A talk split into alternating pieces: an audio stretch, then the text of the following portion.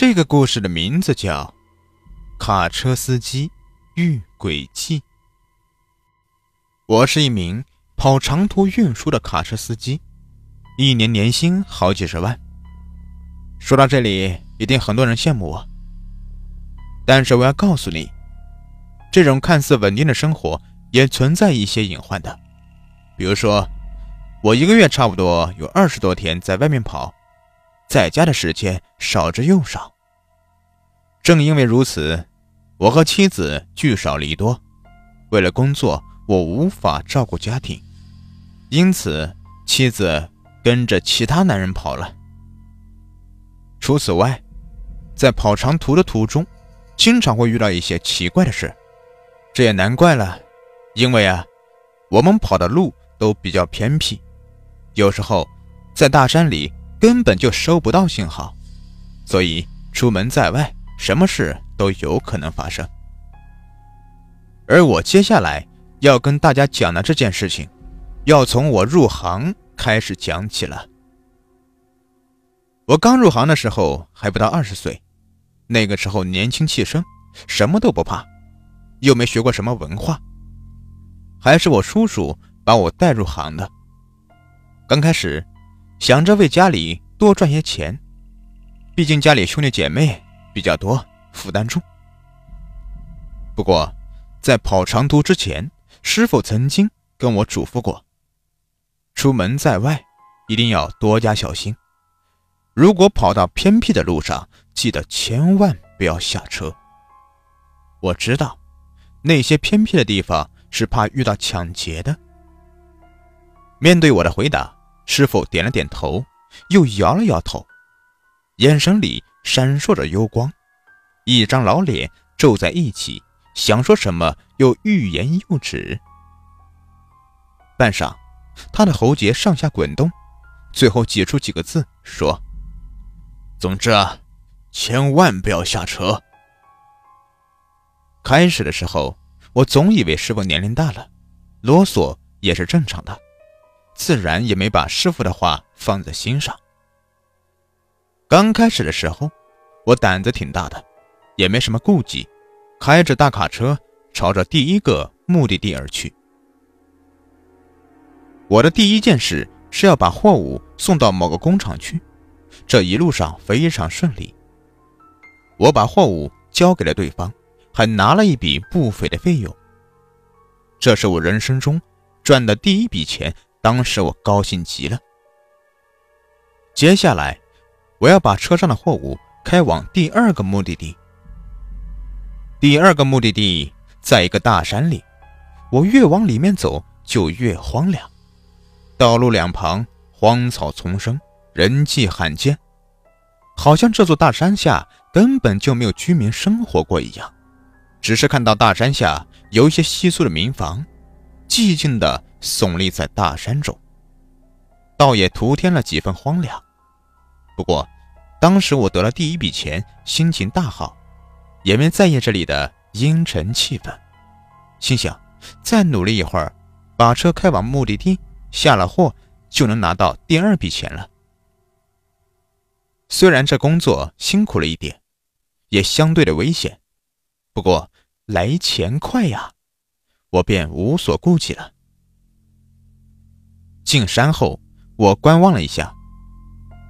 大山里青山翠绿，沟壑深幽，不见城市中的喧闹，让人心情异常沉静，仿佛一片心灵的乐土。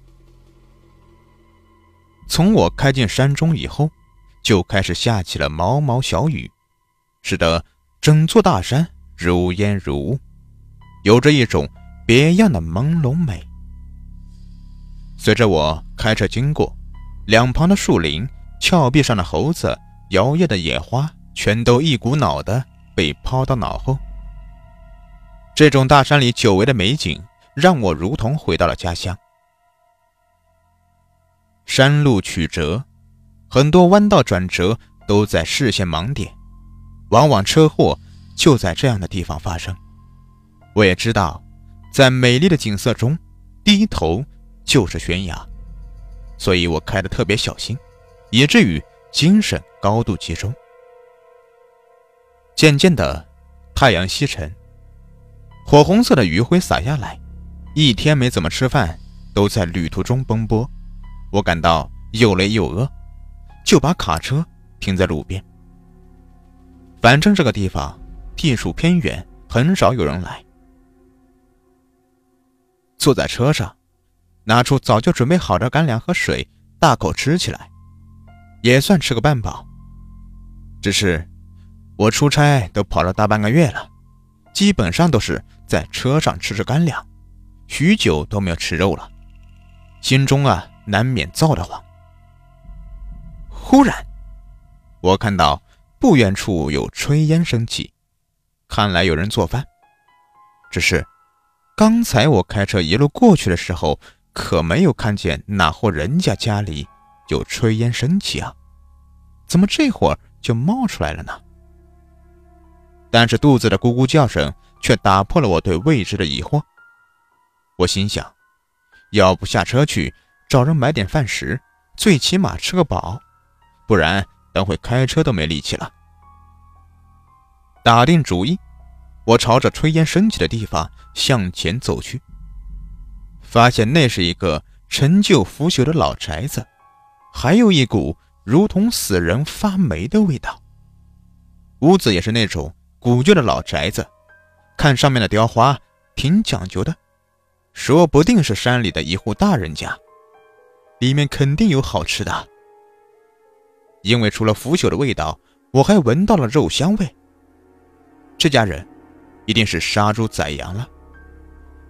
这股肉香味让我变得极度兴奋，立马敲了敲门。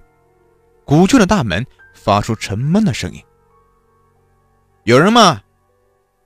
我叫了几声后，开门的是一位妇人。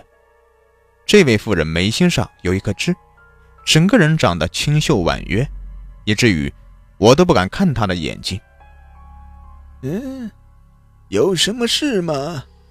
老妇人问道：“嗯，你好，我是卡车司机，经过这里闻到有肉香味飘过来，所以我想我能不能……”我把来意说明后，妇人低沉道：“进来吧。”我进屋后，踩在老旧的房子里，发现这里家具都蒙着一层厚厚的灰尘，屋子连一口窗户都没有。一阵风吹来，让我浑身阴寒无比。你等一会儿。说罢，老妇人就进屋了。在厨房里捣鼓一阵后，端着一大碗肉汤就出来了。这股肉香早就让我垂涎三尺。还没等老妇人说话，我就开始大口吃肉，大口喝汤了。没过多久，就把这一大碗汤和肉。全部都吃完了，吃完后只感觉身体很累，眼皮子都快睁不开了。只听到老妇人的声音在我耳边响起：“既然累了，那就在我这里住一晚吧，反正我是一个人住。”睡得迷迷糊糊的时候，我好像听到了一阵打斗声。还听到大师兄说话的声音，不，正确的来说，好像是我大师兄在跟什么人吵架，后来又打斗了起来。我本来想睁开眼睛看一看，可惜眼皮子太沉了，根本抬不起来。可等我醒来后，却发现大师兄真的在我旁边，他浑身是伤，一脸疲惫的看着我，有点怨气的说：“你这臭小子！”幸亏师傅不放心，让我跟过来保护你，不然你这小命都没了。经大师兄诉说原委，我才得知，原来昨天我所见的妇人根本不是人，而是山里的山精。这些山精喜欢吸食男人的阳气，会化成各种形象，用各种手段。而我年轻，根本不知道。还有这种邪门的事，所以才会中了那山精的招数。我再看了看昨晚住过的大宅子，根本就是一片坟地啊！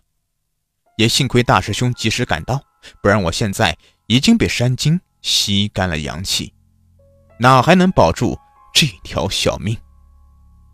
难怪师傅之前跟我说话的时候吞吞吐吐，其实不是他不想说，而是他是想让我独当一面。打那以后，我在偏僻的地方再也不会随便下车了。